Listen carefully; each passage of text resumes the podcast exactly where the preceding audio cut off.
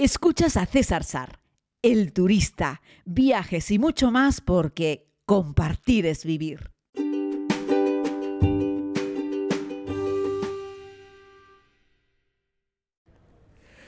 Saludos a todos y a todas, querida comunidad. Les hablo en un nuevo podcast. Si me escuchan un poco raro, es que estoy en el aeropuerto internacional de Qatar, donde estoy haciendo escala ya en mi viaje de regreso a España tras pasar unos fantásticos días en Tanzania junto a la comunidad. Además, Llevo la mascarilla puesta, pero miren, cualquier momento es bueno para compartir un ratito con ustedes. Permítanme que les hable en esta ocasión un poco sobre lo que hemos podido disfrutar en el último día a Tanzania y aprovechar también para hacer un pequeño balance del viaje. Bueno, explicarles que el último día eh, hemos salido en el vuelo nocturno de Qatar desde Zanzíbar hacia Doha para de ahí volar a España, unos a Madrid y otros a Barcelona. Esto tiene varias ventajas y es que te evitas tener que hacer un vuelo desde Zanzíbar hasta el continente, ya sea a Kilimanjaro, ya sea a Dar en Salaam para luego de ahí volar a Europa, ya que no hay vuelos directos a España a ningún aeropuerto de Tanzania.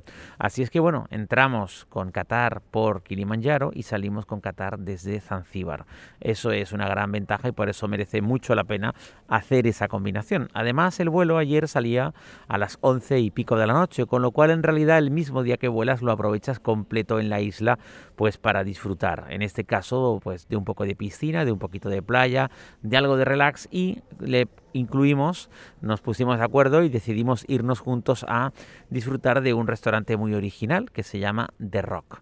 Está directamente sobre un pedrusco, ¿no? Es una piedra en el mar y en la parte de arriba han colocado una pequeña edificación, una casa que está convertida en un restaurante y la verdad es que la imagen es muy bonita. Tuve la oportunidad de visitar también el The Rock en julio. La marea estaba alta y tienes que tomar una barca para poder llegar a, al, al pedrusco, vamos, a la roca que está ahí cerca de la orilla, pero está metida en, un poco en el interior y cuando la marea está alta, pues se cubre de agua el acceso. Nosotros hemos llegado ahora con una marea baja, con lo cual puedes llegar caminando directamente hasta el sitio y bueno, pues la verdad es que estaba también muy bien, la imagen que te ofrecía era distinta, había una pequeña marisma y en ambos casos ha lucido el sol y el día estaba espectacular, muy bonito, tanto en julio como ahora en noviembre. Es una imagen muy reconocible, es una etapa muy famosa, de hecho Lonely Planet la ha utilizado en alguna de sus guías como imagen de referencia de Zanzíbar.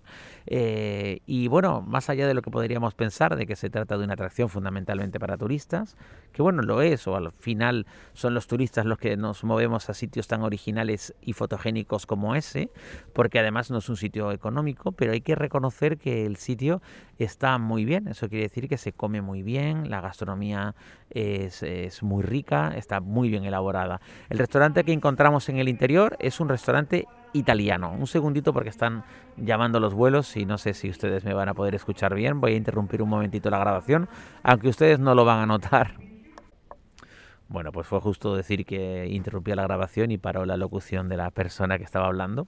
Pero en cualquier caso, lo que les estaba contando es que se trata de un restaurante italiano con una cocina eh, de autor. Es una cocina muy elaborada, muy bien pensada, donde cada plato te ofrece un bocado muy bueno, ¿no?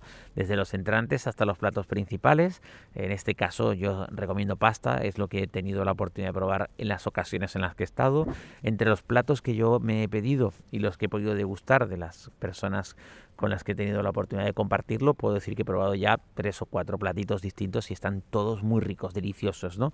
También los, los postres que merecen la pena. El entorno, pues maravilloso, porque desde esa roca lo que ves es la propia isla de Zanzíbar, una playa de arena blanca, unas aguas cristalinas, unas marismas, unos tonos turquesa preciosos y una vegetación frondosa, ¿no? Así es que bueno, ya veas la roca o mires desde la roca, la experiencia merece la pena.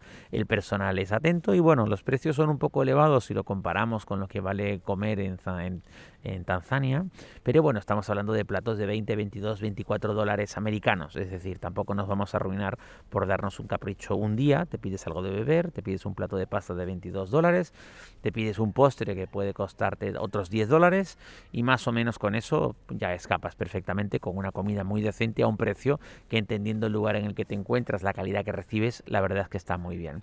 Esto parece un anuncio de The Rock, pero les puedo dar mi palabra de que no lo es, simplemente se los estoy recomendando porque creo que merece la pena, ¿no?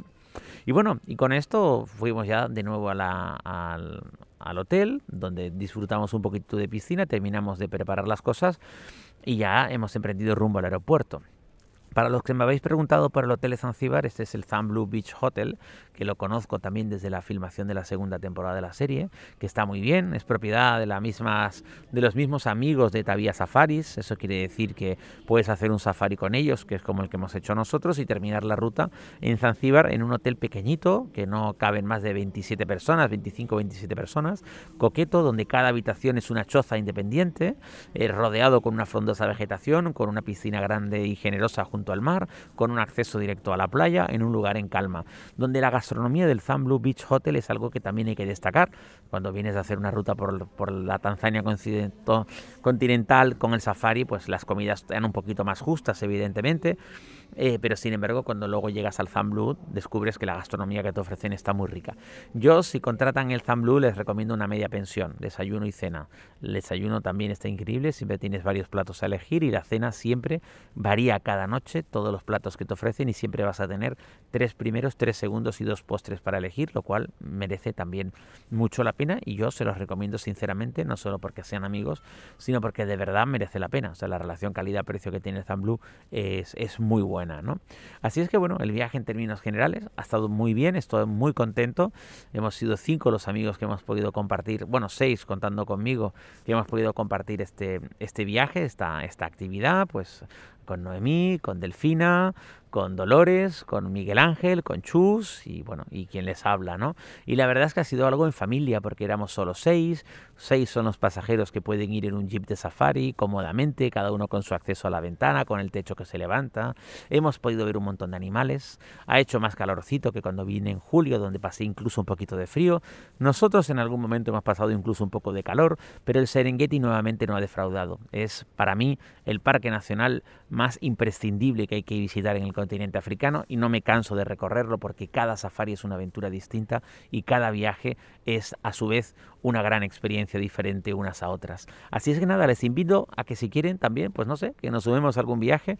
Vamos a ver si de aquí a final de año puedo sacar en mi web toda la propuesta de viajes del próximo año, aunque bueno, me van a ustedes a ver viajar, por supuesto, a lo largo de las próximas semanas, porque ahora paro en Tenerife dos días y de ahí me voy a Moldavia, y de Moldavia no regreso a Porque me voy a Irán, a Persia, de Persia regreso a España cuatro, cinco días y de ahí me voy a Islandia y de Islandia vuelvo un día a Tenerife y luego me voy a Costa Rica y de Costa Rica empato con Egipto y con eso termino a finales de enero. Ese es el planning que tengo hasta finales de enero. Pero bueno, de eso ya hablaremos más adelante. Eh, si estás siguiendo este podcast, muchísimas gracias. Si te acabas de incorporar, también muchísimas gracias. Y pretendo compartir experiencias viajeras en distintos rincones del mundo cada día. Y nada, a todos los seguidores de la serie, viva la vida. Un abrazo muy grande, equipaje ligero, corazón contento y nada, a punto de embarcar en mi vuelo a Barcelona en el segundo vuelo de hoy con Qatar Air.